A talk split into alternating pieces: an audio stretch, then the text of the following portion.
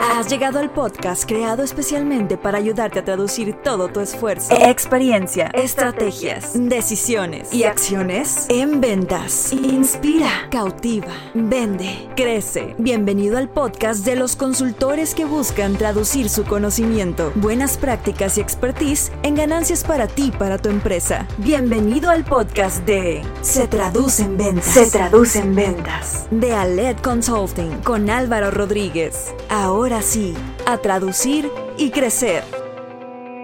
Este episodio es para todos aquellos que están locos por las ventas.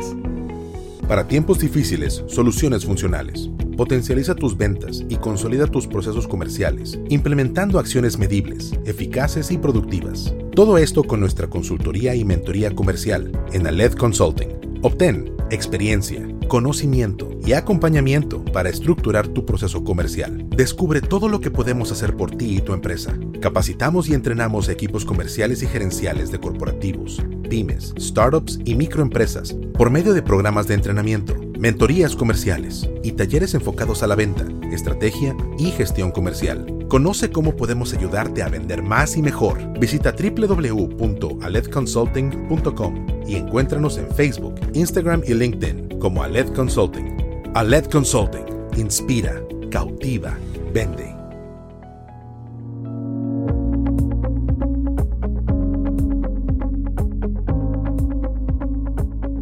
Hola, ¿qué tal? Bienvenidos al episodio 44 de nuestro podcast Se Traduce en Ventas, donde cada martes lo que queremos es ayudarte a traducir todo tu esfuerzo, experiencia, estrategias, decisiones y acciones en ventas. Yo soy Álvaro Rodríguez, me da mucho gusto estar contigo, soy consultor comercial, director de Ale Consulting, gracias por acompañarnos, gracias por tu retro en redes sociales y por compartir esto que nos apasiona mucho hacer.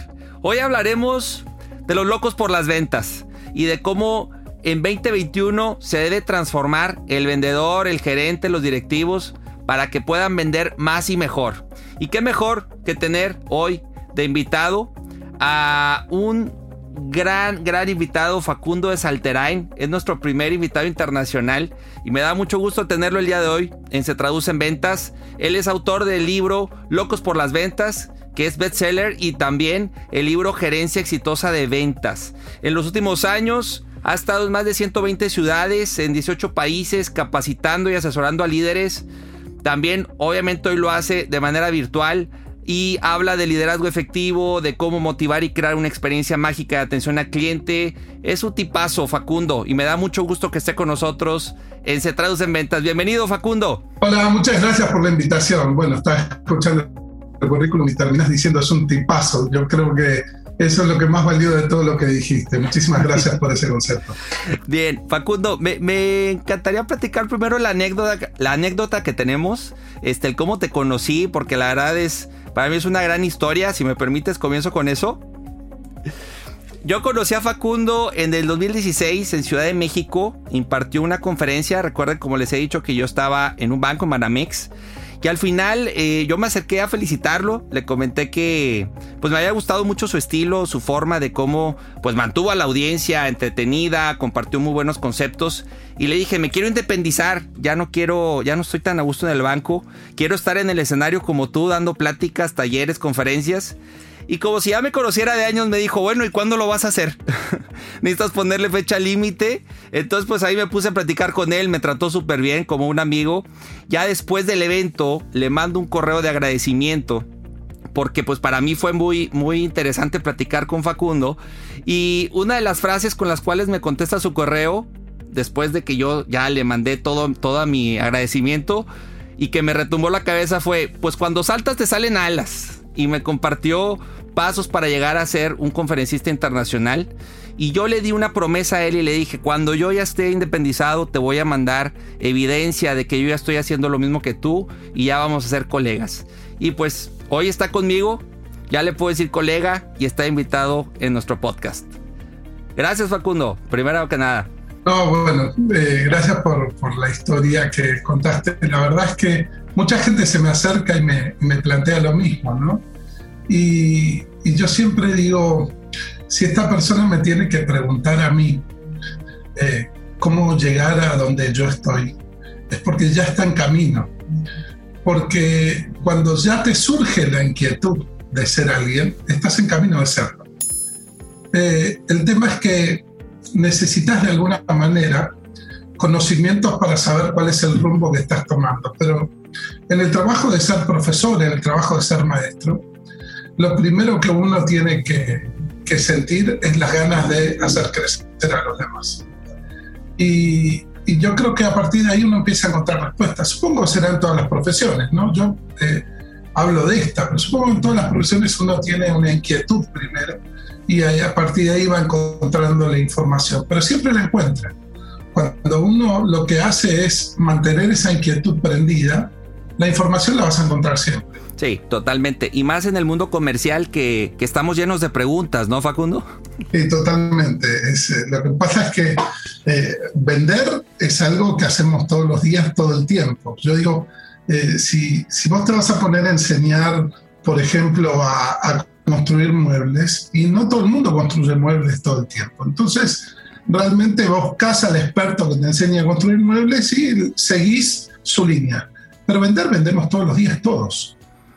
Entonces, eh, de alguna manera todos tenemos nuestra experiencia de haber convencido a alguna pareja, a nuestros padres, a nuestros hermanos, a nuestros amigos. Entonces, cuando aprendemos sobre el área comercial y cómo convencer personas, tenemos también nuestra historia de hacerlo. O sea, no es que vamos a aprender a hacer muebles si nunca hicimos un mueble. Estuvimos todo, todo el tiempo, toda la vida haciendo lo mismo. Entonces tenemos nuestras propias inquietudes, nuestras propias líneas, que a veces hasta son diferentes a las que nos enseñan. Entonces, por eso es muy debatible el área comercial. Y es fascinante por eso también, porque eh, yo, yo he visto, yo he ido a muchas capacitaciones donde los alumnos son simplemente receptores de grande información del maestro, pero los cursos de ventas son idas y vueltas. Eh, todos debatimos todo y vivimos las experiencias eh, propias como enseñanzas. Y yo he aprendido muchísimo dando cursos, porque las respuestas de mis alumnos son brillantes. Sí. ¿Y cómo, puede ser en ese momento el alumno joven, 19 años, eh, más brillante que el profesor de 53 que le está enseñando? Sí, totalmente. Porque, y porque a los 6 años empezó a vender con su, con su mamá en la calle, y entonces tiene algunas cosas, claro, le falta la profesión, pero tiene algunas cosas que son, que, me dan ganas de decirle, bueno, este, escuchemos un rato más a él. Y eso creo que solo pasa en el área comercial. Sí, totalmente. Alumno, maestro, todos somos maestros, todos somos alumnos, ¿no? En la parte de, bueno, no solo en ventas, yo creo que esto es algo ya no solo exclusivo del área comercial, pero sí, coincido contigo y más cuando los que damos capacitaciones y que estamos al frente de un grupo, llega un punto en donde dices, órale, wow, aprendí hoy de ti, aprendí de, de la audiencia, ¿no?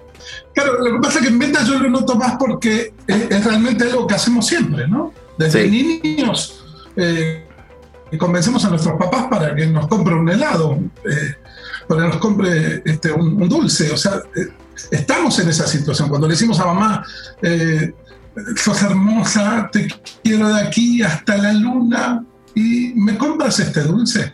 En ese momento estamos usando una técnica de negociación emocional y de chantaje emocional, que después, claro, cuando uno la escucha en un curso de ventas y dice, podés trabajar esto más, profesionalmente, ahí dicen, pero eso yo lo hacía cuando tenía cinco años. Sí, claro. Después lo perdiste, pero hay, hay, como, hay como eso en ventas, ¿no? Que es algo que hacemos todo el tiempo y que lo que tenemos que hacer es profesionalizarlo nomás. De acuerdo con eso. Ahora, Facundo, entrando en materia con esto que mencionas, eh, ¿cómo es un loco por las ventas? ¿Cómo, lo distinguimos en el camino, en nuestro andar, a este loco por las ventas en 2021? Bueno, eh, la expresión loco por las ventas era lo que me decían a mí cuando yo trabajaba en ventas. Eh, porque yo hacía cosas que no hacían los demás vendedores. Yo, por ejemplo, iba en el camión, iba en el, transporte y, le vendía celulares a la gente que estaba ahí en el, transporte. Eh, yo sabía en aquella época, era una época que, que no había eh, mucha conexión, que los celulares perdían conexión porque no había antenas en todos lados como hay ahora. Claro. Y yo sabía dónde la competencia tenía problemas de señal en el camino de, del transporte. Y entonces veía que algunos estaban como protestando porque no tenían señal, y ahí yo me paraba al lado y le decía, eh, no recibe bien acá, ¿verdad? No, la verdad que no, tengo solo una liñita ahí en, la conexión. Digo, el tuyo es Minifone, ¿verdad? Sí. Eh, yo soy de Movicom y, acá mirar la señal que tenemos. Y yo, había gente que me decía, fuera de aquí, no me molestes, estoy yendo al trabajo, lo que no quiero es un vendedor. Y entonces me iba al fondo y decía, tiene problemas de señal, ¿verdad? Entonces yo llegaba a la compañía ya con una venta o dos ventas. Y, y, a veces llegaba a la compañía con el que estaba viajando en el transporte conmigo. O sea, se fue conmigo hasta la empresa para firmar y recibir su celular. Y entonces me decían, este está loco. Nosotros recién llegamos y este vendió en el... Bueno, y hacía ese tipo de cosas. Por ejemplo, iba a un curso de capacitación y enseñaban algo y, y yo en el break lo hacía. O sea, yo en el break llamaba al cliente, lo hacía y, le, venía y le decía, acabo de hablar, y todos miraban así conmigo, pero estabas en el curso. Bueno, yo hacía esas cosas y, me decían el loco de las ventas. Eh, me lo puso una recepcionista. La compañía decía alguien el loco de las ventas. Y, y, bueno, yo empecé, claro, al principio la palabra loco me ofendió, ¿no? Porque yo me consideraba el súper vendedor. Y, y de momento me dijeron que estuviera loco, pero después me puse a, a, revisar y ver que los locos fueron grandes genios. Sí, totalmente. Y que fueron tratados como locos siempre. Y empecé a ver que la mayoría de los que estaban en ventas realmente están un poco locos. Porque elegir un trabajo que no sabes que vas a ganar el mes que viene, ya tenés que estar un poco loco para tomar ese trabajo. Elegir un trabajo que no tiene eh, realmente un reconocimiento social importante, porque si tú llegas y le dices, ¿Dónde, trabajas? En Apple. ¡Wow! ¿Trabajas en Apple? ¿Y de qué? De vendedor. Ah. Entonces, es como que no es una profesión así, ¡wow! Pareciera que los que trabajan en ventas en realidad no quieren trabajar nunca. Somos los que elegimos no, no estudiar ni trabajar. Entonces, somos los locos de la vida y, y por eso pensé que era el mejor nombre para el libro, Locos por las Ventas, porque me di cuenta que, somos personas que elegimos de alguna manera el, camino de la incertidumbre, del desafío, de, inclusive de, de, trabajar convenciendo a las personas, eh, sabiendo lo difícil que es eh, una persona, ¿no? de convencer, eh, sabiendo que lo vivimos en nuestra propia pareja, en nuestras propias relaciones y, decidimos trabajar de eso. Entonces, eh, yo creo que el loco por las ventas es una persona que, que abraza los desafíos. Bien, fíjate que cuando me toca vivirlo con las empresas, seguramente te pasa lo mismo, Facundo. Eh, no, me quiero clavar solo a la parte de, de, la edad, pero regularmente el vendedor joven, el que va iniciando, ¿sí? O incluso el emprendedor que trae el chip operativo, pero no trae el chip de ventas se acercan y me dicen, Álvaro, ¿cómo, cómo trabajo o desarrollo este músculo de la mentalidad y la resiliencia? Y esta parte que mencionas también de, pues de los nos, de, del rechazo continuo, de, que no eres bien visto en, muchas ocasiones. ¿De qué forma esta parte de la mentalidad de resiliencia la puedo ir llevando a un nivel cada vez más, pues, pues más alto? ¿Qué hacer o qué has visto que funciona en el camino? Bueno, mi primera experiencia de ventas, me acuerdo que tenía que ir casa por casa. Y cuando golpeaba con las manos para que la persona de esa casa saliera, yo rezaba que no hubiera nadie. O sea, imagínate, tenía que haber alguien para que yo vendiera. Y tú querías que no. no hubiera nadie del pánico, del miedo que tenía a enfrentarme a una persona que me iba a decir que no, que me iba a decir estoy ocupado, estoy, sal de aquí. O sea, eh, era una situación que no la podía manejar. Y la confirmaba cuando alguien me atendía, por fin, y, y me decía, no, gracias. Y no me dejaba ni explicarle. Entonces decía, esto es horrible. Pero me encontré con un profesional que me enseñó y me dijo, Facundo, ponte los auriculares del Walkman, yo soy de la época del Walkman, ni siquiera del MP3. Sí. Del reproductor de música, para si hay algún joven. que Claro, claro. Sí, sí, Walkman. sí. Y los auriculares bien amarillos que se vean de lejos. Y ponte, no pongas música, pero ponte a moverte así como si estuvieras escuchando música en la puerta. La persona desde lejos te va a hacer señas, pero no lo mires. Ponete a mirar tu carpeta y, y- y a moverte con la música. La persona te va a gritar y haz de cuenta que no lo escuchas, que estás en la música hasta que se te acerca la puerta. Cuando se te acerca la puerta es el momento que te sacas los auriculares y le dices, perdón, no lo vi. Le das la mano y en ese momento mientras le sostenés la mano, le vas a decir una frase que a él le haga sentir que justifica tomarse el tiempo de seguir escuchándote. Y la frase es esta. Entonces, cuando yo aprendí eso, yo quería ir a todas las casas y quería que en todas las casas hubiera gente. O sea que el miedo es parte del desconocimiento. Entonces, ¿qué sucede? Cuando uno, cuando uno realmente eh, una situación difícil la resuelve y siente el éxito de haberla resuelto, ahí empieza ese músculo de la resiliencia. Y este, ahí empieza a, entender que, que las situaciones adversas eh, tienen una, una respuesta. Y yo siempre digo esta frase, ¿no? Eh, Dios pone las cosas más interesantes detrás de muchos obstáculos para que las reciban solo aquellos que se las merecen. Totalmente. Entonces, entiendo, entiendo que cuando hay obstáculos, lo que viene atrás está bueno. Entonces, me, fascina cuando me encuentro con obstáculos en la venta. Porque digo, wow, cuando este cliente me compre a mí, yo voy a ser su único vendedor. Porque los demás deben haber renunciado.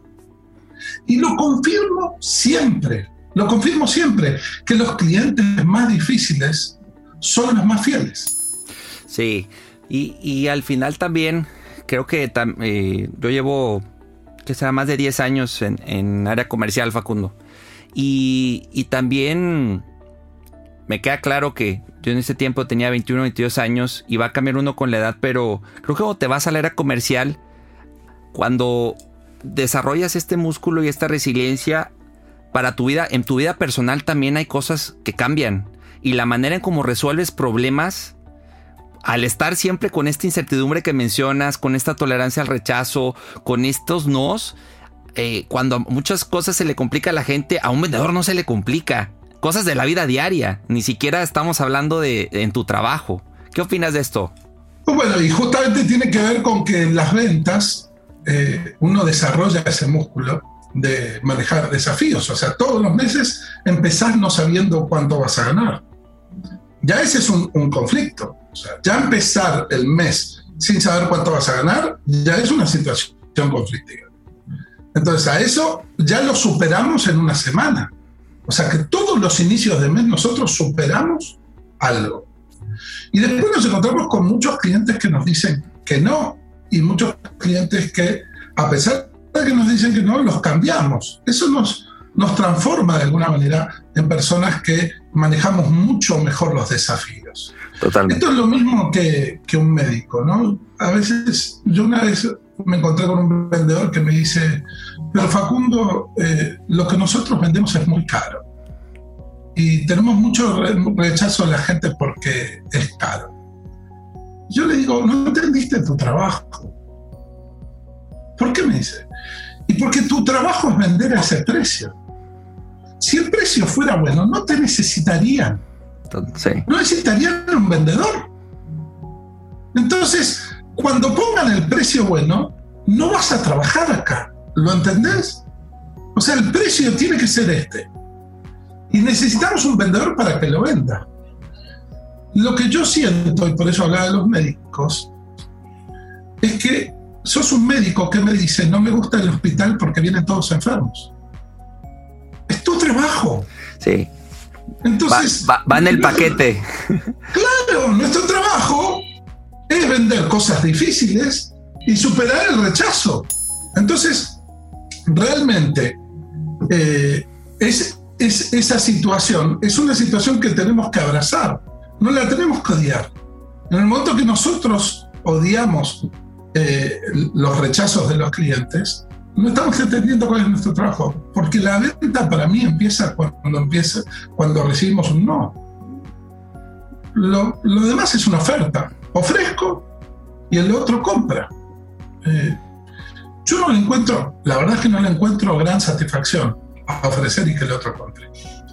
Eh, inclusive con mis cursos, ¿eh? cuando yo eh, hago una publicidad y tengo una persona que me dice, quiero escribir a tres.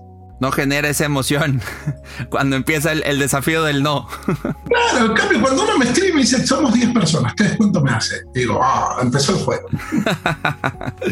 bien, bien. Ahora, ¿tú, tú qué ves, Facundo, que, que yéndome ahora con el vendedor o con equipos comerciales ya de muchos años, de mucho recorrido, eh, que, se topan con, y ahorita hablaremos en especial de lo que ha pasado a partir de pandemia, lo quiero dejar todavía pendiente, pero de estos vendedores que, quieren vender como hace 10, 15, 20 años, que no evolucionaron, que no, que no se transformaron.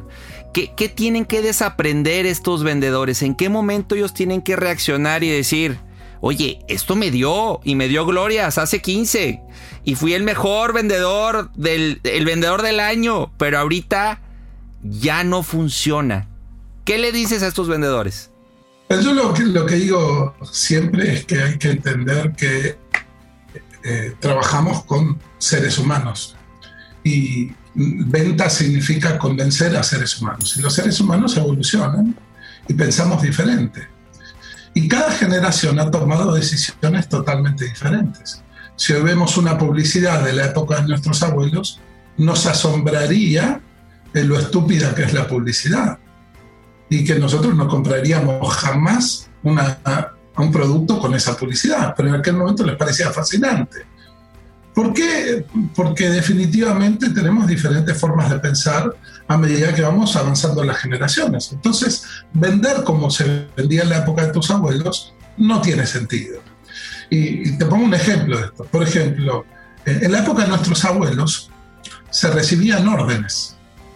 Nuestro abuelo viene de la generación, eh, bueno, mi abuelo, que debe haber algunos jóvenes que capaz es mi padre, ¿no? Pero este, mi abuelo, eh, es una generación que se la llamó la generación del silencio, porque no podían hablar. Si ellos decían algo, está hablando tu padre. Totalmente. Pero yo opino, no tienes edad para opinar. Eh, pero ve a ordenar tu habitación ya. Y si no iba a ordenar la habitación, le pegaban. Es más, algunos papás ya le pegaban mientras daban la orden. O sea, ordena tu habitación, ¡Bla! Todavía ni había dicho que no el otro pobre, y ya igual recibía este, su chancletazo. Se reprimía, ¿no? Mucho respeto de más y miedo, un poco de infundir el miedo, ¿no? Tal cual, entonces, ¿qué pasaba? En aquella época vendía, como lo nombraste muy bien, el miedo. Vendía el miedo y vendía la orden. Por eso Coca-Cola decía, tome Coca-Cola. Esa era toda su publicidad. Había carteles gigantes en México que decía, tome Coca-Cola. Porque con solo darle una orden a esa generación, hacía caso. Y, después miedo. Viste, que no le pase esto. Eh, si vendían un seguro, te ponían una casa este, incendiada y una casa con alguien robando. Este, que no le suceda esto, proteja su casa. Todo era miedo. Claro, después vino otra generación. La generación que eh, empezó a tener como como más libertad, más libertad. Eh, es la generación con la que me encontré yo, que es una generación donde, claro, nuestros padres fueron tan reprimidos en este aspecto que no quisieron hacer lo mismo con nosotros. Entonces dijeron, vamos a darle un poquito más de libertad. Y la situación era así, como antes era ordenar tu habitación y recibían, ahora ordena tu habitación, ya voy, papá. Ordenar tu habitación, ya te dije que voy a ir a ordenarla. Ordenar tu habitación, te digo, pero si viene la visita, viene la noche, porque lo tengo que hacer ahora. O sea, nosotros era como que buscábamos así el límite. Y nuestros padres nos decían, nos decían clarísimo, me llegaste al límite, hasta acá me llegaste. Y ahí el chancletazo, el cinturonazo. Sí, después de tres o cuatro. Claro, había más tolerancia. se olvidaba A veces se olvidaba y no, nos liberábamos de tener que ordenar la habitación. Claro, después vino mi hijo. Mi hijo hoy tiene 29 años. Millennial. El, el millennial. El millennial es la generación de la negociación. Yo decía, ordena tu habitación y él me decía, la ordeno si después me dejas salir a la noche. O sea, siempre había una negociación. Eh, eh, cortar el césped y lo corto, pero si me prestas el auto, el carro. O sea, siempre había una negociación. O sea, la generación de, de mis padres es una generación de órdenes, de miedo. Mi generación es una generación de libertad hasta un límite. Y este, dejamos ver hasta dónde está el límite. Y la generación que me sigue es la generación de la negociación. Negocian todo. Son los primeros hijos que se les pagó por hacer cosas de la casa.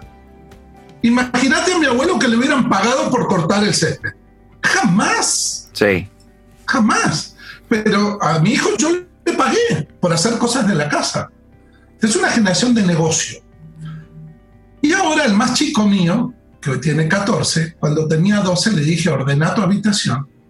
Y me dijo, es mi habitación, papá. Si no te gusta, cierra la puerta. Respeta mi intimidad. Cambiaron las cosas, igual me dan ganas de... Pero cambiaron, ¿no? Sí. Entonces, entender que puedo vender como en la época de nuestros abuelos y poner, por ejemplo, como lo veo al día de hoy en redes sociales, en internet, en todos lados, no se pierda esto, eso es una amenaza y es una orden. No se pierda, lo veo en, en mi rubro, no se pierda este curso.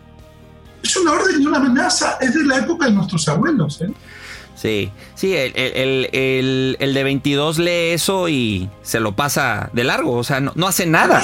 El del 22 tenés que negociar. Sí. El de 22 años tenés que negociar. Si haces clic acá, recibís tal cosa. Es un negocio constante. Mi generación postdata todo. Si le vas a vender a alguien de mi generación, tengo 53 años, lo que es la generación X, me vas a vender a mi generación, yo postdato todo y decido a último momento todo. Entonces, no me podés amenazar. Mañana lo pierdes porque... Y lo perderé. Vos lo que me tenés que hacer es hacerme un seguimiento constante. A mí, constante. Porque me olvido. Porque dejo, ordenar tu habitación, ya lo voy a hacer. Ordenar tu habitación, ya lo voy a hacer. Nosotros procrastinamos. Entonces, necesitas sí o sí tener con mi generación un contacto por día. Sí, Más grande que yo, amenazarlo y darle órdenes. Más chico que yo, negociar con él. O sea, no le digas todo de primera. Le decís una, después decís, bueno, si te inscribís antes de tal fecha, te doy tal cosa. Si haces esto, te doy tal otra. Si haces este- Y si te encontrás con uno más joven y más chico, porque te toca vender a esos, ellos son la generación de respetar mi privacidad. No le hagas seguimiento porque entonces no te compran. Increíble. sí. Es un En tema generacional. mucho seguimiento, este es un pesado. Lo que tenés que hacer es agregarles valor. A los más chicos hoy hay que agregarles valor. Esto no te lo informé, te lo digo. Esto no, pero no le vayas a decir, ¿va a comprar o no? Contestar que no. Este, ¿Le pareció bien? ¿Qué le pareció la propuesta? Te van a decir, fuera aquí. O sea que hay una evolución en nuestra forma de decidir. Que si no la tenés en cuenta en ventas, no sos un profesional. Simplemente sos un trabajador del área de ventas y que el manual te lo dio alguien grande, que a él le funcionó y encima te critica todos los días, porque a él le funcionó, ¿cómo no te va a funcionar a ti? Y vivís sufriendo en el área de ventas porque no entendiste que este, tenés que cambiar. Pero fíjate, me encanta lo que comentas porque esto no aplica solo para el vendedor, para el que está frente a frente con el consumidor, con el prospecto. Aplica para las organizaciones, toda esta explicación. A los equipos, ¿sí? O sea, ¿a quién le estás hablando y cómo le estás hablando? Hablamos del famoso perfilamiento, del famoso entender eh, a quién, a quién, con quién quiero conectar, quién quiero que me compre. O sea, ahí entramos. Tu ejemplo aplica para muchas áreas del, no solo para el vendedor. No, es que hay empresas que están haciendo marketing que es terrible, que es terrible, y no se dan cuenta que van a fracasar y van en camino al fracaso.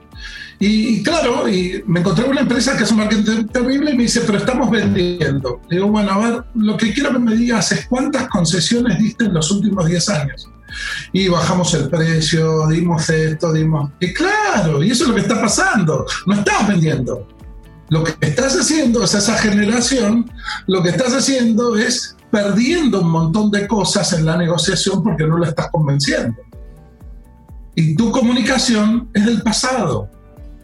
Entonces, eh, son esas empresas que están en la soberbia, son esas empresas que creen que hoy está bueno decir más de 30 años en Monterrey. Sí. Sí. prestando servicios. Hoy cuando decís a un cliente más de 30 años, más de 50 años, lo único que piensa es son viejos.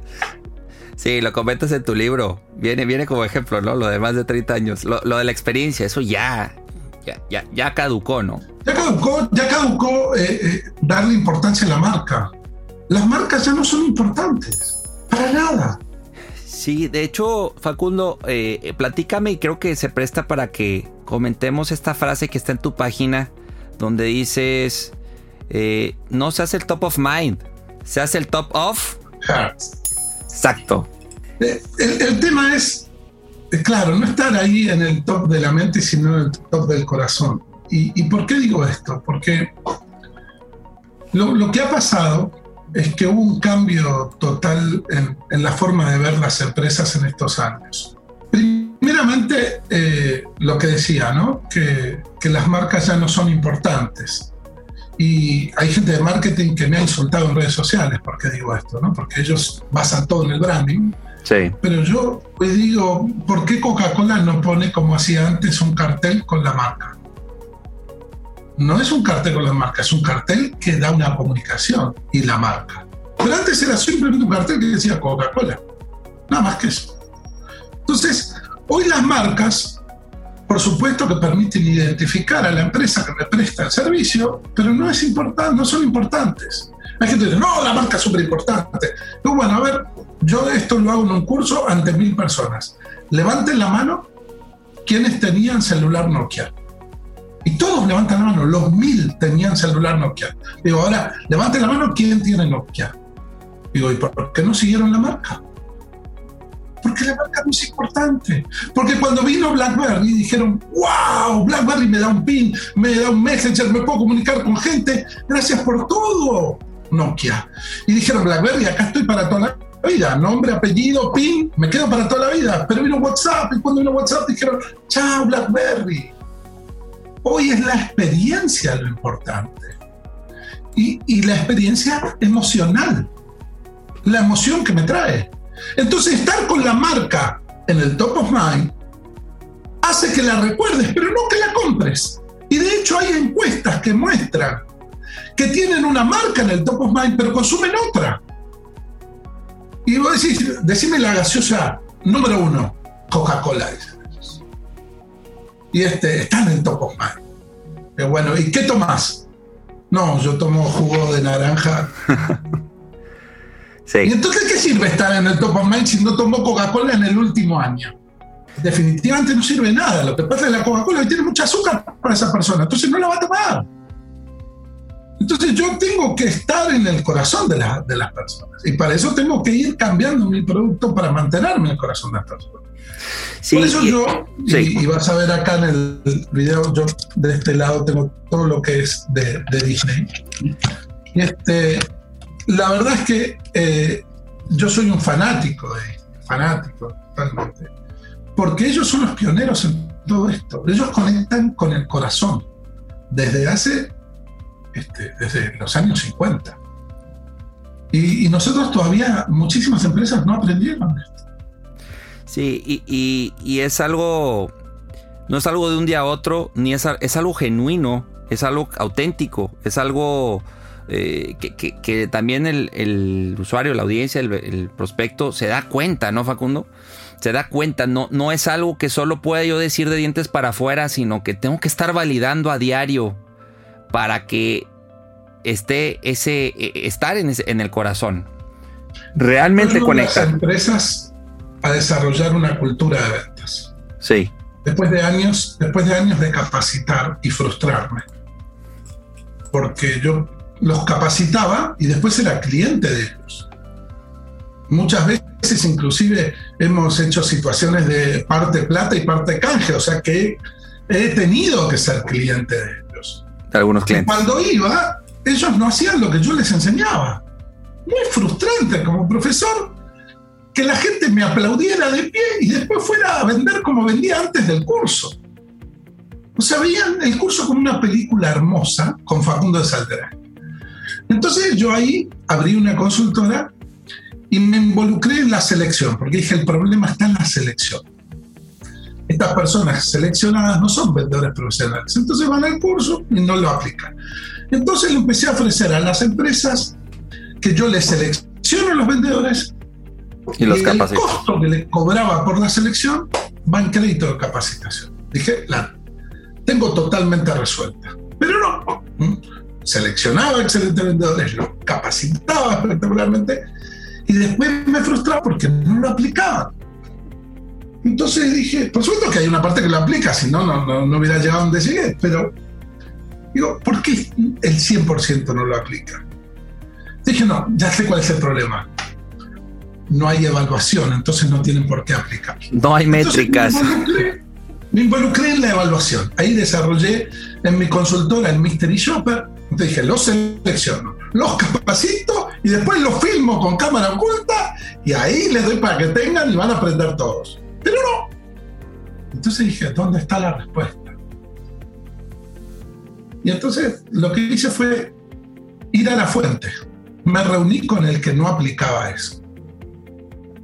Le dije, me encantaría invitarte a almorzar. Dice, profe, por supuesto, un gusto. A la mañana vi que no estaba. Entonces en el almuerzo le digo, Martín, ¿qué es lo que pasa?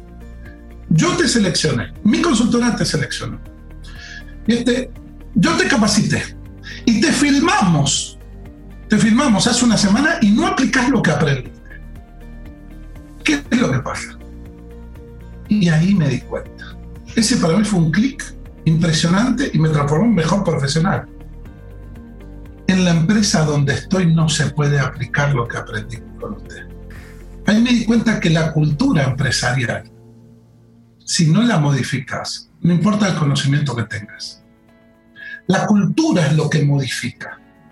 Y, y me di cuenta que una persona que en México baja la ventanilla de su carro y tira basura, cruza la frontera a Estados Unidos. Y, lo deja de hacer. Lo deja de hacer. Y digo, ¿no le dieron un curso en la frontera? Eh, no es una exigencia eh, esa capacitación para, para, pasar a Estados Unidos, pero cambia ni bien pasa la frontera, porque la cultura es otra. Entonces dije, la respuesta está acá, tengo que trabajar sobre la cultura de ventas de la compañía. Y hoy los resultados que estoy teniendo son fantásticos, porque cambio la forma, y eso es lo que decías, Álvaro, es, es cambiar todo lo que la empresa hace para que el cliente lo termine sintiendo. Entonces, ahí me di cuenta que el marketing, el marketing que hace la compañía, Álvaro, fíjate esto, cuando hace, comunica cultura para adentro. Porque si yo al cliente le transmito algo donde el marketing ya lo pone al cliente como estúpido, entonces yo transmito cultura de que el cliente es estúpido hacia adentro y el vendedor trata al cliente como estúpido. Y, entonces me di cuenta que tenía que cambiar el marketing. Entonces, si el marketing te amenazaba y te decía, no puedes perder esto, si no compras esto, quedas afuera de la moda. También lo hace el vendedor. Entonces el vendedor después también lo hacía.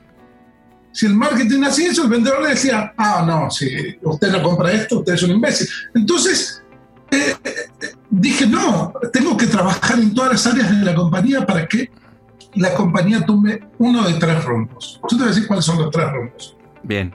Uno, conectar con el bolsillo. El otro, conectar con la razón. Y el tercero, conectar con el corazón. Los que conectan con el bolsillo son todo oferta. Promoción tal cosa, oferta tal cosa, Black Friday, 20%, 30%, 50% de descuento. Si compras dos por uno, todo es oferta conectan con el bolsillo. Entonces, si aparece la competencia y vende más barato, se van con la competencia. Sí. Entonces los vendedores empiezan a tener problemas de precio.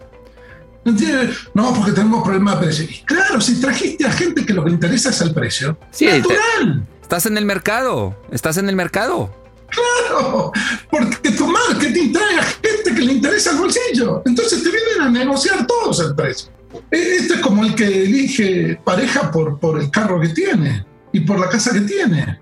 Al principio sos feliz porque te, te genera un aumento de estatus social, pero cuando te juntás en, esa, en ese estatus social, te das cuenta que él tiene amigos más millonarios, que ella tiene amigos, amigas más millonarias, y decir, me equivoqué de millonario.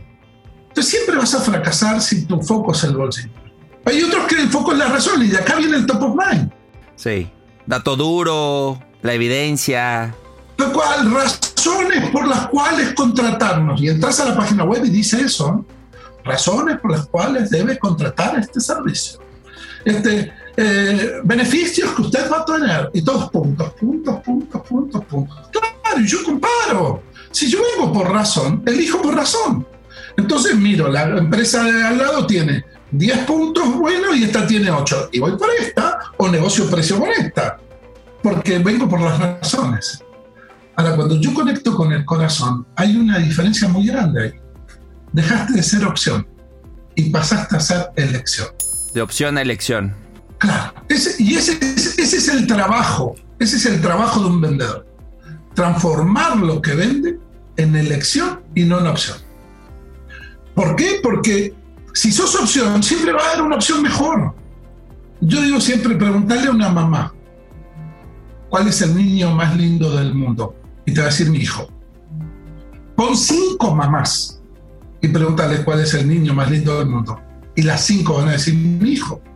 Y si una de ellas fuera la mamá de Brad Pitt, que en todo caso estaría acertando, hay otras cuatro que mienten.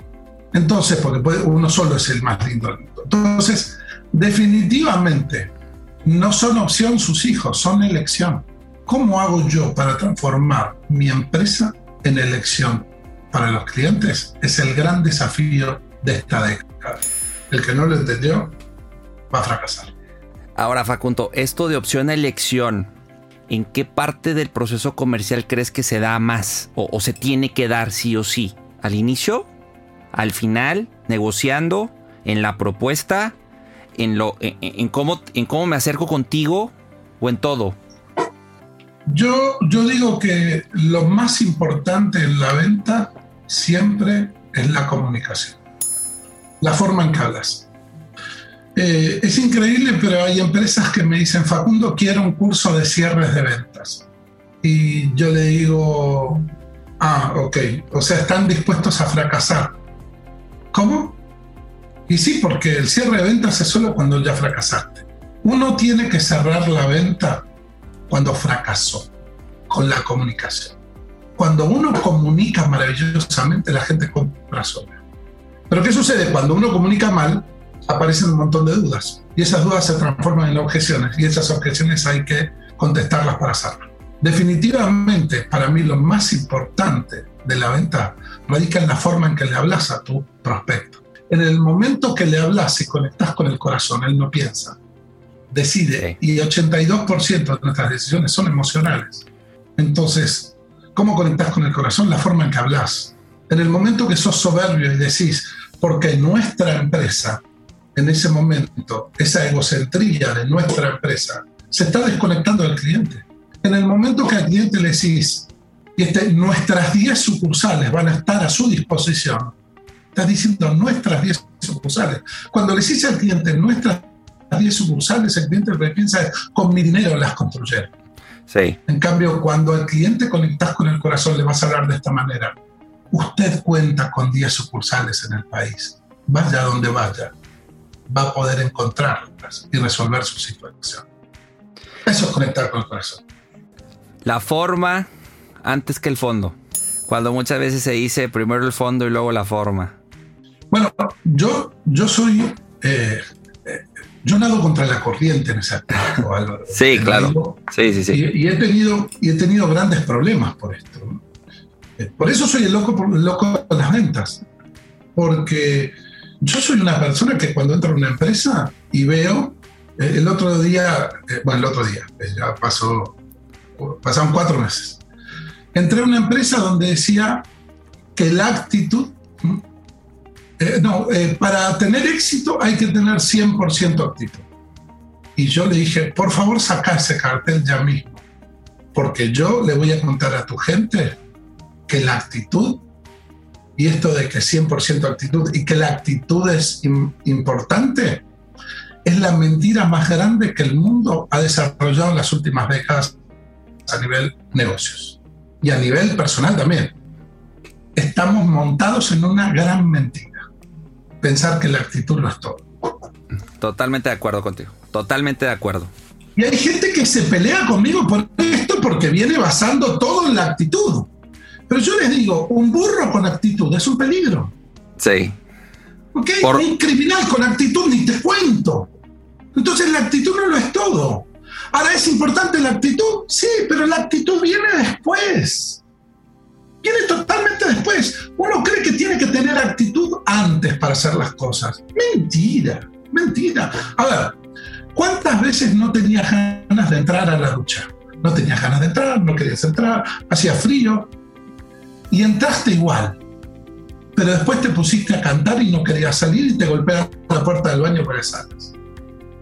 ¿Por qué? Porque la actitud viene después, no es antes. Entonces muchísima gente está fracasando porque cree que lo que tiene que hacer es hacer crecer su actitud para poder llevar adelante las cosas. Y no es así.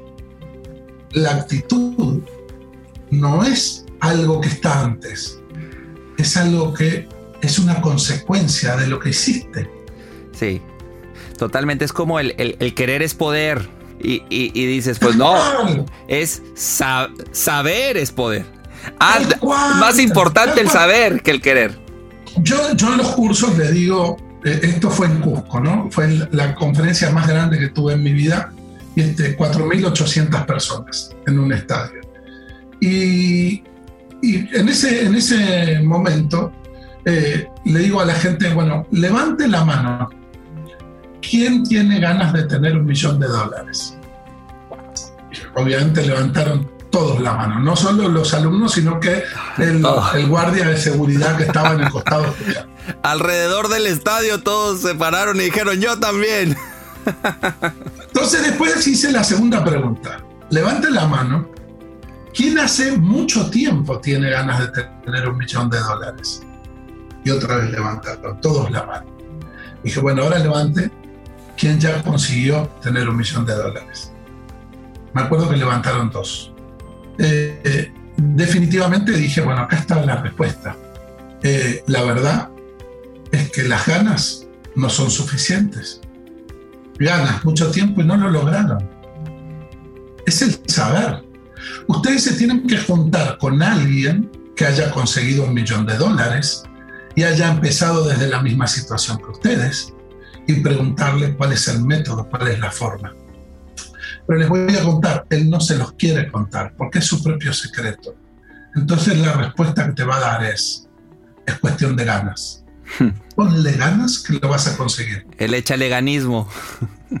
Querer es poder pero él no te cuenta su secreto. Entonces, la única manera que vas a obtener ese secreto es con esta frase que digo siempre y se la digo a mis hijos y se la digo a todo el mundo.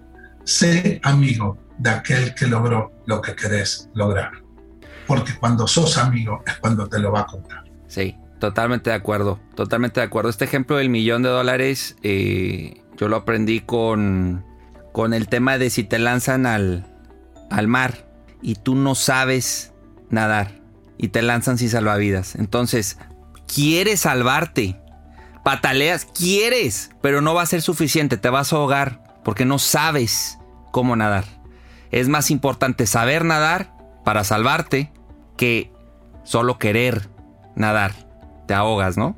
Totalmente, totalmente. Y, por eso, muy bueno, muy buen ejemplo, no lo había escuchado nunca, pero eh, justamente el problema de muchísima gente está, radica en eso, radica en que eh, cree que, que, el poder de la mente, eh, la atracción y todo eso es suficiente. Es importante, y eso es lo que yo siempre digo, es importantísimo. Sí. Eh, sí. Porque obviamente que si no querés salvarte, no importa que te tiren un, un salvavidas ni que sepas nadar, vas a morir. O sea, el querer es importantísimo, pero no es suficiente. Esa es la, la, discusión. No, como cuando dicen que con, con, una buena actitud ya, ya la venta se da sola y, y no, tampoco.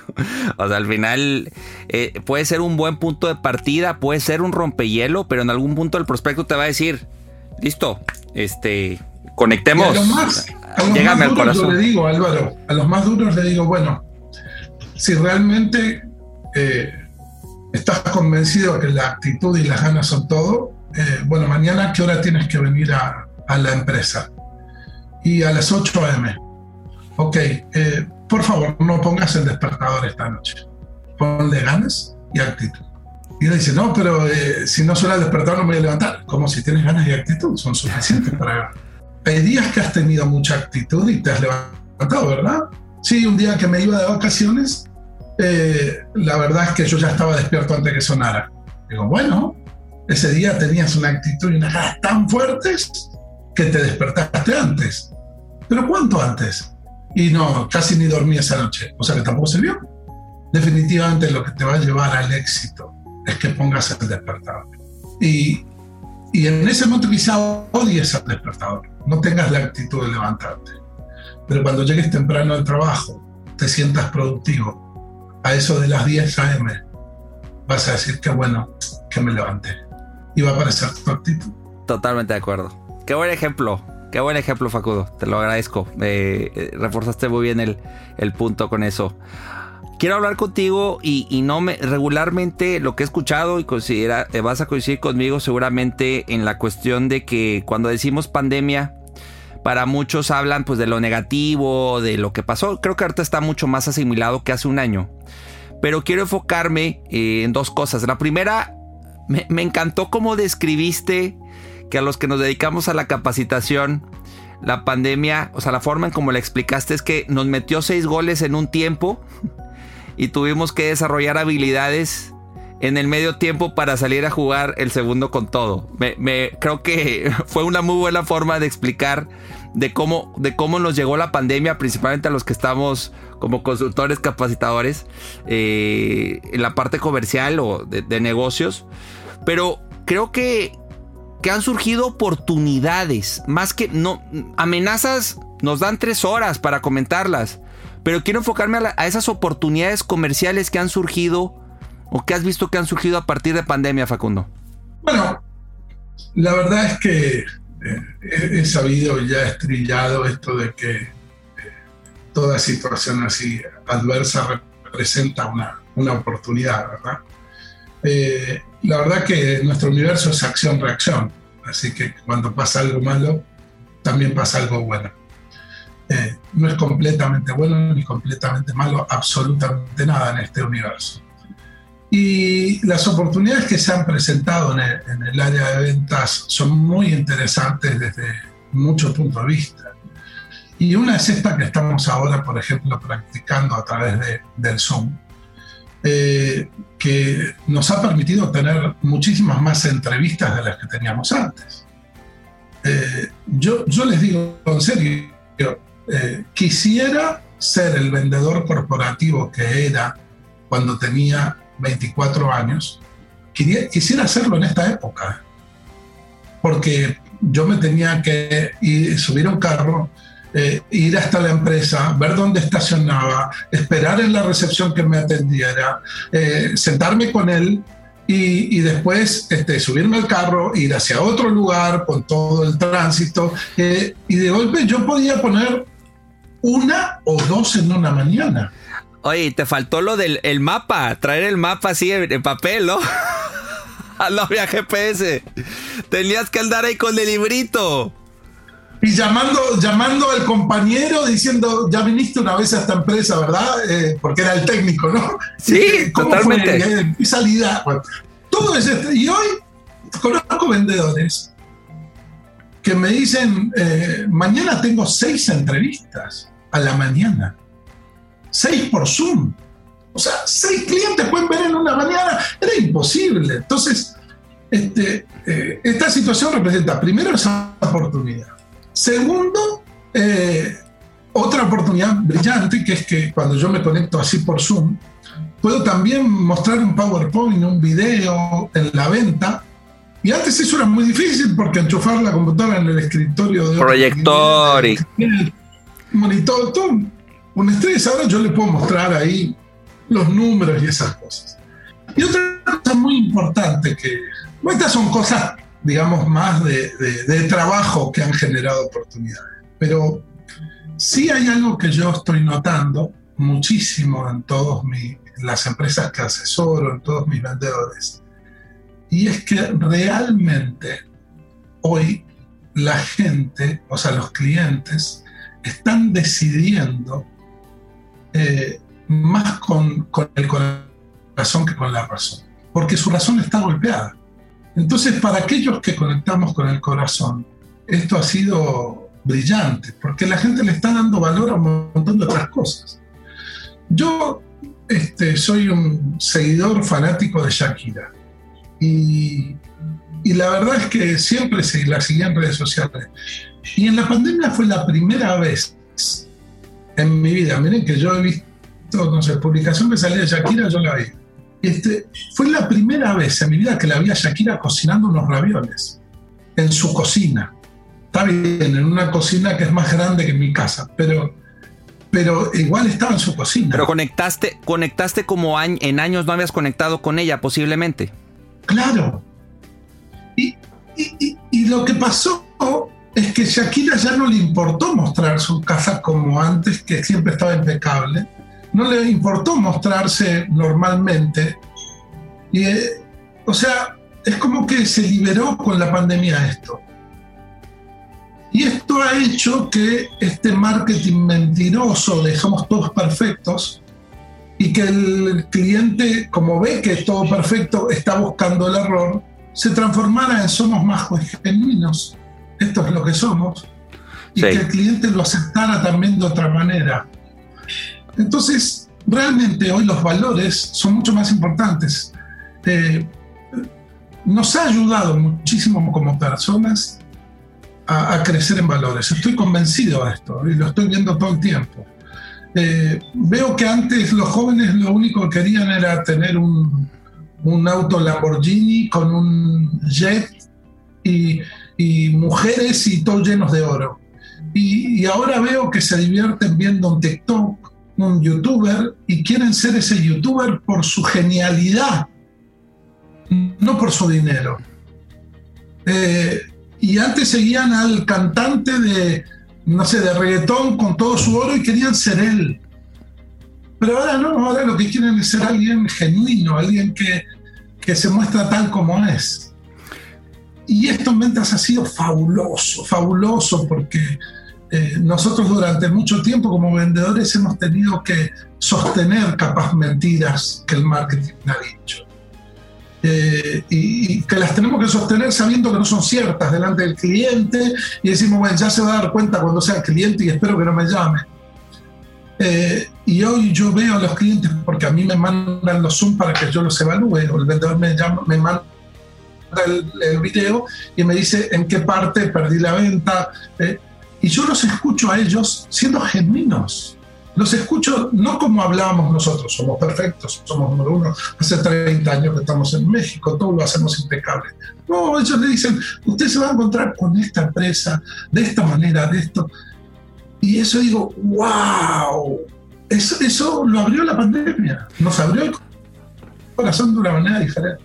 Ahora, ¿qué, qué le decimos, ahorita que mencionas, a, a este vendedor, a este gerente comercial? Que está en empresas cuyo marketing es justo como el que estás describiendo. El marketing que miente, el marketing que genera una, una super expectativa y que el vendedor dice no está alineado ni con el producto, ni con mi forma de vender, ni con mis principios. No le voy a decir que los días están contados para ellos porque es eh, exagerado, pero sí los años están contados. Bien, viene a o sea, tarde que temprano va a caducar eso, ¿no? Sí, yo creo, yo creo, o caduca su marca marketing o caduca su empresa. Eh, yo creo que quienes del 20 al 30 en esta década no estén trabajando en poner al cliente en el centro de su operación y en el centro de todo, del marketing y de la comunicación. Quienes no estén pensando de esa manera van a desaparecer del mercado. Eh, y las empresas grandes se están dando cuenta de esto. Las empresas, sí, sí, ya se dieron cuenta. Sí, totalmente, totalmente. Ahora, fíjate que algo que he visto también, Facundo, de hecho, eh, uno de los clientes que tenemos este, está buscando vendedores digitales. Tal cual, ¿eh? O sea, sí pone la vacante, ya no es vendedor, no, vendedor digital. Y muchas veces lo ligan con pues el joven, ¿no? Y que no necesariamente es así. Créeme que conozco a, a, personas que no solo son vendedores, que tienen otros puestos muy tecnológicos y, el tema de la edad no es factor. Pero este vendedor digital es el que está en Instagram, es el que está eh, así, tal cual, ¿no? En videollamadas, el que interactúa con el prospecto en la página web ¿no? En el chat. Y muchas veces no tiene esa interacción, no lo tocó, no lo sintió, no lo olió, como pasaba antes de pandemia y hace 20 años era eh, así se vendía, ¿no? Pero tú me hablas de, y, coincido, que el corazón, y hay que llegarle al corazón, y hay que conectar. ¿Cómo le, cómo le hace este vendedor digital que no o sea, que no toca al cliente, que no lo vio en persona? Pero que su reto también está en que conecte con el usuario, con el prospecto, con el cliente. La, conexión no es solo personal, la conexión está hasta en la comunicación que pones en tu, en tu descripción de una imagen en Instagram. O sea, la forma en que comunicas eh, en tres líneas que se ven en el Instagram eh, o en el Facebook antes de la imagen, en el hashtag que pones, en en, la imagen que usas. en los estatus. Tal cual, la conexión del corazón. O sea, ¿cuándo no conectas con el corazón? Cuando eh, le decís al cliente, haz clic aquí. Eh, en ese momento desconectaste con el corazón. Eh, ¿Por qué? Porque dices, haz clic aquí, o sea, es una orden. Estás mostrando que estás desesperado. Y pero el vendedor dice, pero hay que poner una llamada de acción. Y, pero es una llamada de acción que valga la pena y que conecte con el corazón. Entonces, decir, decirle al cliente si usted hace clic aquí y este, va a pasar tal cosa. Entonces, eh, la forma en que te comunicas, la forma en que hablas, la forma en que eh, desarrollas toda tu comunicación digital, conecta o no con el corazón. Sí. Y, y, lo más importante es poner ese lado humano. Porque la, la vez pasada yo le, le hablé a un cliente mío y me dice, mira Facundo, eh, compré, compré esto que vi que vos tenías, que es el, no me acuerdo cómo se llama, no lo tengo acá, pero es un aparato para poner el celular que es como un trípode que, que se mueve así, tiene un nombre, no me acuerdo cómo se llama. Eh, suena a gambling, no me acuerdo. Pero bueno, es un aparato que hace que estabiliza el celular cuando filmas. ¿no? Entonces, lo moves como sea y el celular se mantiene ahí. Y, me dice, compré porque te lo vi. Y le digo, ah, eh, eh, yo lo compré en Amazon, ¿dónde lo compraste? Me dice, no, no, yo... La verdad es que compré con, con un vendedor que tengo. ¿Cuánto lo pagaste? Ah, yo lo pagué más barato en Amazon. Dice, sí, pero ese vendedor a mí me explicó esto, me contó esto. Entonces, claro, eh, él está valorando el contacto humano. Entonces, si vos sos vendedor digital y sos igual que una máquina, entonces vas a terminar desapareciendo. El tema es cómo haces para agregar ese contacto humano. Entonces, si la persona te dice cuál es el precio y vos le pones abajo tanto, sí. eso es un cajero automático. Sí, claro. De acuerdo. ¿Eres un bot? Si, si le contestas simplemente esto, este, muchísimas gracias por su consulta es un placer este, eh, decirle que el precio está. Entonces ahí ya te das cuenta que, es una, que no es una máquina. Y te das cuenta que hay una persona amable del otro lado. Y entonces capaz querés interactuar con esa persona porque te das cuenta que es amable en un solo texto. Entonces ahí es, donde eh, tenemos esa posibilidad. Sí, sí, de acuerdo, de acuerdo contigo y, y el cómo también este vendedor digital Y, el vendedor, el, que no, no está en la parte digital, que trae este miedo también, Facundo, de que pues la venta en línea, en donde yo entro solito a la página y pongo todo en el carrito y lo compro, que eventualmente va a irme quitando o eh, me, está quitando terreno, ¿no? Y, el vendedor siente que va, lo están sustituyendo la, parte en línea y, trae miedo, trae miedo. Yo les digo a los, a los vendedores siempre, ¿no? Eh, la verdad es que si en algún momento todo se compra en línea y los vendedores no existen, va a culpa nuestra. Porque es que realmente no entendimos eh, lo que es agregar el valor humano en un contacto. Y yo he visto supermercados, yo estuve en supermercados en Estados Unidos que no tienen cajera. O sea que ya la gente pasa sus productos solos. Y claro, este, no me llama la atención, porque yo la verdad es que cuando voy al supermercado acá en mi país, yo a la cajera le digo, hola, ¿cuánto es? Y le pago. Así que si es una máquina me da lo mismo. digo, la culpa es de las cajeras. Si las cajeras me saludaran todos los días maravillosamente, me hicieran sentir bien, me dijeran, este, señor, se dejó la barba. O sea, hay una cajera con bebé hace 10 años y me vio con barba y no me dijo nada. Y este, si me hicieran sentir así, el día que ese supermercado reemplace a la cajera, yo ser el primero en no ir. Pero por ahora me da lo mismo que esté ella como que no esté. Entonces, digo, eh, es verdad que muchísimos vendedores se van a quedar sin trabajo en el futuro. Es un hecho. Sí. Es un hecho. Ahora, vamos a quedar los que realmente hagamos contacto humano y nos van a pagar el triple. Sí, y, creo, Facundo, que este vendedor creo que tiene que tener dos, dos, transformaciones. La primera es que de vendedor pase a consultor, se convierta realmente en un consultor comercial. Y después de ese consultor comercial, brincar a posicionarse como un experto en su rubro. Experto. De vendedor a consultor y de consultor a experto si tú sigues con la cachucha del vendedor, el vendedor que, como decías tú, el que solo contesta lo que es, el que no, no se transforma, ese es el que la va a sufrir más. Sí, sí, es que no la va a sufrir más. Se va a tener que dedicar a otra cosa. Sí, va a tener que cambiar de profesión, totalmente. Claro, van a desaparecer, eso van a desaparecer, definitivamente. Y el consultor y experto se van a cotizar más porque también habrá, habrá una menor demanda, eso es un hecho. ¿Sí? En Dubai, en Dubai, eh, ya hay taxis sin chofer que están dando vuelta por la ciudad. Taxi box.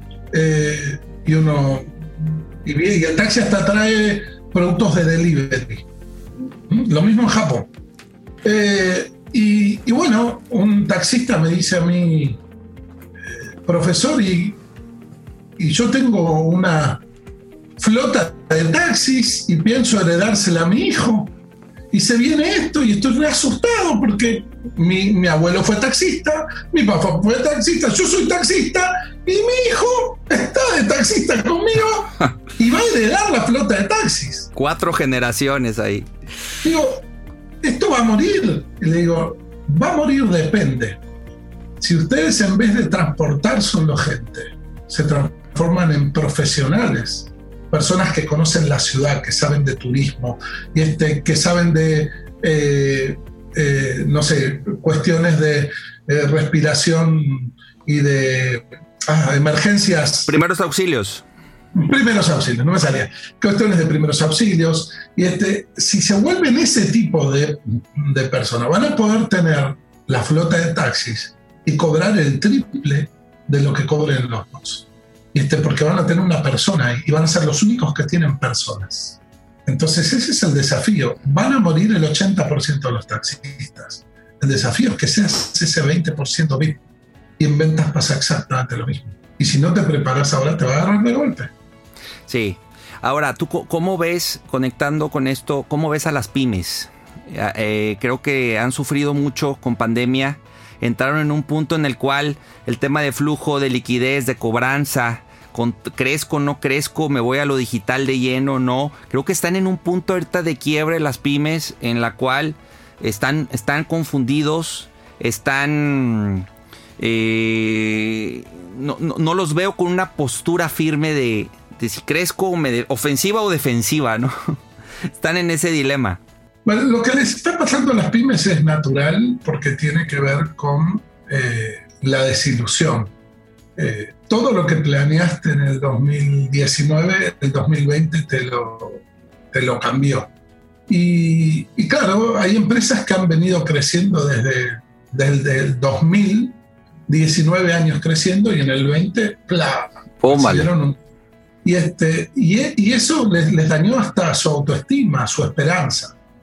De hecho, de hecho la generación eh, de, la, de la pandemia, la generación eh, que se viene ahora, es una generación que le cuesta mucho ver el futuro como algo promisorio, porque eh, lo vieron en sus padres, porque mi hijo de 12 años vio y este que yo abrí una consultora, que esto que lo otro, y de golpe dije, bueno, vamos a reducir personal, vamos a poner, vamos a adecuarnos, vamos a hacer todo online.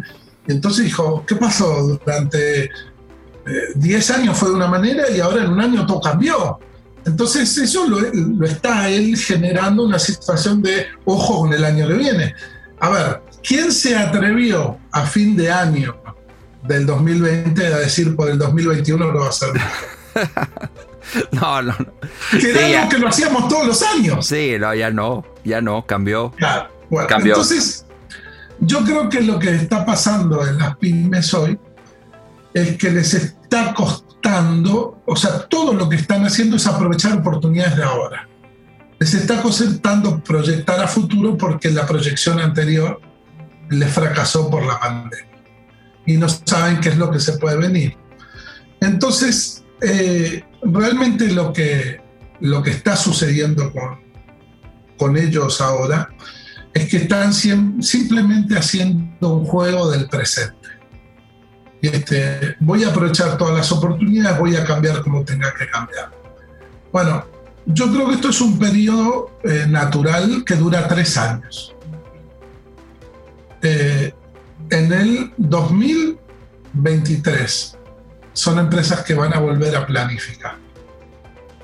Y ahí van a, van a encontrar respuestas de qué hacer. Por ahora está bien así, porque es, es, el, es el cimbronazo, es como eh, a ver, eh, tienes una pareja, eh, viven enamorados, está todo bien, conviven, la pasan bárbaro y un día esa pareja te engaña. O sea, el mundo nos engañó en 2020. Y entonces, primero, ¿qué haces? Primero llorar, la pasas mal. Después decir, bueno, voy a tener que buscar pareja nueva. Entonces adelgazás, eh, y después empezás a vivir el presente, no puedes planificar a futuro, decir, bueno, ¿y por qué no buscas a alguien para enamorarte? Estás loco, ¿cómo voy a enamorarse? Acabo de venir de esa situación. Del engaño. claro, hasta que vivís el duelo, cambiaste, adelgazaste, eh, te pasó esto, lo otro, cambiaste de trabajo, cambiaste de amigo, eh, hasta que te estabilizaste.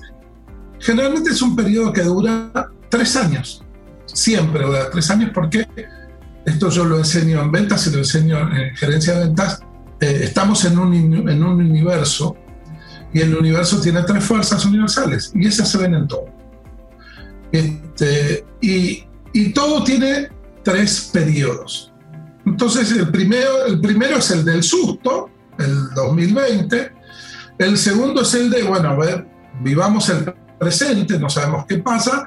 El tercero ya vamos entendiendo cómo viene la cosa, el cuarto planifico. Así que hay que esperar, Álvaro, nada más. 2023 va a ser un año donde las empresas con pandemia, con nueva pandemia, con lo que sea, ya van a entender que eh, el mundo funciona así y van a volver a invertir, a crecer, y este, cosas que hoy están retraídas. Pero fíjate que, sí, no, y, aquí es donde se hace mucho más relevante lo que tú mencionas de y, que coincido de hablarle al corazón a, tus clientes, de ponerlo en el centro, de implementar una cultura de servicio, una cultura de ventas que, que nos dé pila de aquí al 23, porque como tú mencionas, si son tres años y nos quedan dos, si no haces eso, este, te, puede comer te puede comer el entorno y, esta, esta situación que, que ahorita decimos que es atípica, pero posiblemente en un futuro sea una situación ya normal, una situación ya común. Totalmente. Totalmente. Por eso, por eso digo que eh, si hay algo que, me ha demostrado eh, durante todo este tiempo el ser humano es que tiene esa capacidad de sobrevivir a cualquier situación. Y yo la verdad es que soy, yo, soy al revés de lo que piensa la gente que estamos yendo hacia, hacia peores momentos, ¿no? Gente que dice, no, mira la generación nueva, el mundo es un desastre, cae. Yo, yo siento lo contrario. Yo siento que estamos creciendo como seres humanos una barbaridad hace décadas, hace décadas. Este, no, pero mira, estamos contaminando. A ver, nunca, nunca vi una generación más ecológica que la de mi hijo. Sí. Entonces digo, ¿qué estamos? cuando ellos decidan, cuando ellos construyen, construyan, van a ser mucho mejor que nosotros. Mi hijo es mil veces mejor que yo.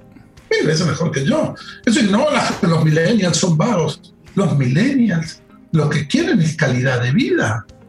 ¿Por qué? Porque se dieron cuenta que sus abuelos, si el papá era carpintero, ellos tenían que ser carpinteros. No pudieron cumplir su sueño. Y tuvieron que esperar a que su papá se muriera para hacer lo que querían. Después vino el, el hijo y eh, eh, fue un baby boomer que tuvo muchos bebés, muchos hijos, muchos, porque la felicidad era tener hijos. Y no pudieron vivir su vida no pudieron estudiar lo que tenían que estudiar porque estaba embarazada todo el tiempo, porque estaban criando hijos, y no pudieron ni conocer Europa porque tenían siete hijos que darle de comer. Entonces después vine yo, que somos la generación que eligió competir. Nosotros elegimos competir. Claro, como no vivimos los sueños, queremos vivirlos todos, queremos viajar a Europa, queremos, y para eso necesitamos dinero, dinero, dinero, dinero. ¿Y qué hicimos? Arruinamos la calidad de vida. Porque antes un centro comercial en México, centro comercial, Sears, no abría los domingos cuando abrió, porque el domingo era la familia. Pero ¿qué pasó después? Vino una generación X dijo, vamos a abrir los domingos para consumir, consumir, consumir, consumir, consumir. Consumir, consumir, consumir. Y vamos a hacer un celular cada seis meses y vamos a hacer un nuevo modelo de carro cada seis meses y este para ganar, ganar, ganar. En esa competencia nos separamos de nuestra pareja, por suerte yo no, pero nuestra generación, nos separamos de nuestra pareja, dejamos de hablar con nuestros hijos, arruinamos familias, arruinamos vidas, tenemos gente trabajando de noche para atender una farmacia y este, gente trabajando de, de, de, noche antes de Navidad hasta las 10 de la noche cuando Navidad es a las 12. Eh, tenemos todo eso para competir y ellos se dieron cuenta y dijeron, en cuanto estos dejen de mandar, nosotros vamos a poner calidad de vida y la gente va a trabajar lunes, miércoles y viernes. Y va a ir los viernes en jeans. Y... Ah, va a ir los viernes en jeans. Entonces nosotros decimos, ah, estos millennials con sus ideas raras, que están locos. No, vienen a mejorar el mundo.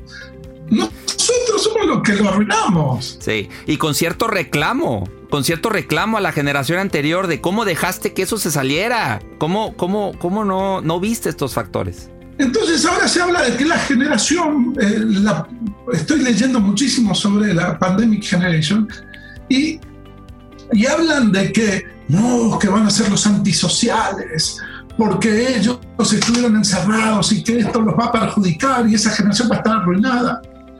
No, es una generación que acaba de ver a sus padres sacarla adelante como nunca que acaba de ver la resiliencia de su familia saliendo adelante, que tenían un sueldo en una empresa y estaban súper tranquilos y se pusieron a vender tacos desde la ventana de su casa. Vieron algo impresionante. Y les digo, esa generación es una generación emprendedora, resiliente. Una generación que eh, tuvo a sus padres durante cuarentena en su casa y que se dio cuenta de lo importante que es la relación familiar.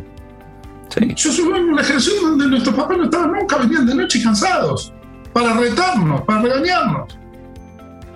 Ellos tuvieron varios meses a sus padres acá y se dieron cuenta de la importancia de la familia y los vieron extrañar a sus abuelos, extrañar a sus tíos y darle valor a la relación humana. ¿Por qué la gente ve todo negativo? Si lo que estamos viviendo es una situación que va a generar una generación maravillosa, maravillosa. Sí, punto de quiebre en muchos, en muchas industrias, en muchas situaciones, en mucho de, nuestro día a día, Facundo cambió, se transformó. Se transformó. O sea, cuando dicen, es que cuando la, nueva normalidad, ¿no? cuando, esto vuelve a la normalidad, pues ¿cuál normalidad? el otro día estaba hablando con el eh, gerente general de Alpina de Colombia. Y en el momento que estoy hablando, aparece su hija, entra a la habitación y le da un beso y dice, chao papi. Y él me dice, perdón. Y le digo, ¿qué? Nada, que perdón. Me acabas de regalar un momento hermoso. Y este, ¿qué, ¿Por qué me pide perdón? No, porque ella sabe que no tiene que entrar cuando papá está hablando. Digo, cometés un error. Cometés un error. Ella tiene que vivirte y tiene que eh, estar ahí. Y, y le estás privando de lo mejor que tiene su vida. Porque mi papá estaba en una empresa cuando yo me iba al colegio y no le podía dar un beso. Si vos no te das cuenta del valor que tiene esto que está pasando, este, ella no lo va a vivir como eso, lo va a vivir como algo malo. Entonces, eh, no sé, yo estaré loco, por eso decir loco por la venta. loco por la venta. Sí. realmente veo, veo que eh, hay muchísimas cosas positivas que están pasando. Horribles, están muriendo familiares, están muriendo gente yo sé lo que está pasando, o sea, no es que yo soy, eh, está todo bien. No, no, yo sé que esto es duro, pero me di cuenta que, así como el parto es duro para nacer a una vida maravillosa, ¿viste? me doy cuenta que, el universo es así, que toda situación dura como esta genera siempre algo mucho mejor. Sí, sí, y ya está, ya está pasando y creo que eh, hay una hay estadísticas que hablan la cantidad de empresas que surgieron en la crisis del 2008, 2009, ¿no? Y de casos de éxito de esta crisis que, pegó fuerte. Bien, mira que trajiste eso, tenés razón, no había pensado en eso, tenés razón. Bueno, aquí hablan de que en 2020, 2021, o sea, a la vuelta de dos, tres años, van a surgir empresas que cuando vaya a la revista a entrevistar, le va a decir, oye, es que de un día a otro me quedé sin trabajo o pasó esto y brotó esta idea y brotó este proyecto y saqué del cajón algo que traía por años y ahorita tengo mi empresa tal, tal, tal, tal, tal, ¿no? Entonces... Yo creo que va, a ser algo que recordemos toda la vida y, cantidad de libros, documentales, empresas, eh, situaciones que le van a decir gracias a pandemia. Hoy te puedo presumir que el podcast fue gracias a la pandemia. Definitivo, esto que estamos haciendo fue a partir de pandemia, porque dijimos, ¿cómo compartimos valor a la gente? ¿Cómo ayudamos hoy al vendedor, al gerente, al dueño? Vamos a hacer un podcast. Ya era una idea, Facundo, pero esto nos empujó y dijo, va, y surgió en julio. O sea, todavía hasta digo, nos tardamos, pero bueno, abril, mayo, junio fue planeación y vámonos, en julio nació. Entonces, yo creo que esto, como dices tú, va, a ser un, eh, ha sido un parto, para muchos ha sido un ¿Qué O sea, me moviste toda mi zona, me moviste todo mi control, todos mis proyectos, pero pueden surgir muchas cosas favorables a partir de esto. Sí, totalmente. Totalmente. Muy bien, Facundo. Pues. Qué, lindo, qué lindo eso. Ya que empezamos, empezaste contando la historia de cómo nos conocimos. Eh, qué lindo que tantos años después, ¿no? Eh, estemos conectados de esta manera. Sí y que nos hayamos, que nos hayamos visto en aquel momento en esa conferencia. Eh, Álvaro, no me cabe la menor duda que sos una persona maravillosa porque eh, en, un, en, una conferencia aprovechaste para establecer una conexión que años después, cuando te contactaste, eh, yo te acordé con cariño. Sí. Entonces, qué impresionante, ¿no? Que un simple contacto en un curso, cuando yo estoy recorriendo ciudades y países y viendo miles de personas, haga que cuando te contactes conmigo yo me acuerde. Y, y, eso es algo que no sé si se lo tendrás que agradecer a tus padres o, o a tu vida o a quien sea, pero es algo eh, que no me cabe menor duda que hace que la gente siga tu podcast. Porque eh, así como yo te recuerdo con cariño, supongo que la gente estará recordando con cariño cada contacto que tenés con ellos. No, Facundo, agradecidísimo con, con tus palabras. Eh, créeme que eh, he disfrutado este proceso desde que te, volví a contactar, que, me contestas por LinkedIn, para, digo, hemos dedicado, dedicamos dos episodios a LinkedIn, lo importante que es esa red y, era para mí el medio en el cual encontrarte y créeme que estos días he estado recordando a ese Álvaro del, del, 2016, recuerdo muy bien el momento, este, cuando tú bajas, cuando yo te veo solo, me acerco, o sea, lo tengo muy presente, incluso yo le hablé a un, un muy buen amigo, yo le hablé después de esa conferencia y le comenté lo que había pasado. Y hace días le hablé y le dije, ¿a quién crees que voy a tener en el podcast? A Facundo. Ah, claro, me acuerdo, sí, que eh, en la conferencia y demás. Entonces, ha sido estos días, estaba muy emocionado de, hoy platicar contigo y te agradezco de verdad de corazón el, tiempo, la apertura, lo que nos has contado hoy. Creo que es de valor para, para todos los que escuchan Se Traduce en Ventas, para mí. Y encantado, de verdad, de, de que formes parte de, de, de Ventas y esta hora, hora 10 que llevamos, la he gozado muchísimo. Muchísimas gracias Álvaro. Y está ahí conectado en el Zoom, aparece Freddy Gaitán, ¿verdad? Sí, Freddy es nuestro productor y está Juan Carlos. así que gracias Freddy por estar ahí, por, por estar ayudando a que esto salga de la mejor manera. Muchas gracias. Perfecto. Facundo, ¿dónde te encontramos para quien hoy es, la primera vez que, te escucha, que te conoce?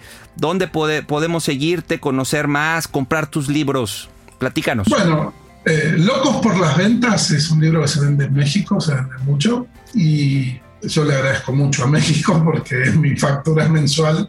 ¿Sí? Eh, mi economía mensual, los países que más compran el libro son eh, Perú y México. Órale, o sea, estos tres, México. Argentina, Perú y México son los eh, países son los tres. que más se venden. Y este, entonces, la verdad es que un, gracias a todos los que estén escuchando. Con poner locos por las ventas me van a ubicar. Mi apellido es complicado, es de Salterain, pero si ponen F, si se acuerdan, F de Salterain, van a encontrar eh, mis redes sociales y conectarse conectarse conmigo sin, sin problema. Soy una persona que me tomo el tiempo de contestar todos los mensajes que puedo, ¿no? Hay veces que digo, bueno, hasta acá llegué y sigue gente por mí, soy sincero, pero trato, trato del tiempo libre que tengo, eh, tratar de contestar. Pasa que hay veces que, por ejemplo, si acabo de dar, no sé, por la semana que viene, por ejemplo, tengo conferencias de 835 personas un día, 1200 el otro, y, son, son de, empresas de Colombia que tienen muchísimo personal y, entonces después de eso mis redes sociales se explotan en mil pedazos y se me pierden algunas. Pero mientras sean días normales, este, eh, siempre contesto, así que estoy a su disposición. Perfecto, no, muy bien. Yo, yo te sigo de años y la verdad me gusta lo, lo que compartes y, y estoy seguro que vale la pena que este, estos dos libros hoy, eh, aunque son de hace años esos libros, créeme que están más vigentes que nunca. Eh, ese contenido y, tu libro lo he leído dos, tres veces, de Locos por las Ventas, y hoy funciona sí o sí y aplica, pero cada ejemplo que pones, cada recomendación para lo que estamos viviendo.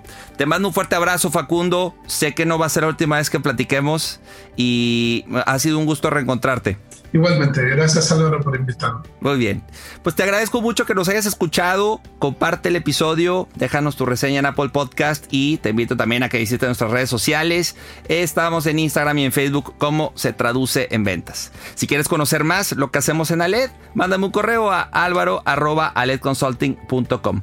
Te invito a que nos escuches en un próximo episodio de Se traduce en ventas. Yo soy Álvaro Rodríguez y recuerda, inspira, cautiva, vende. Hasta la próxima. Episodio traducido. Acabas de terminar un capítulo más de Se traduce en ventas con Álvaro Rodríguez. Esta es una producción de Aled Consulting con Inspiral México. Síguenos en Instagram como arroba Aled Consulting y visita www.aledconsulting.com.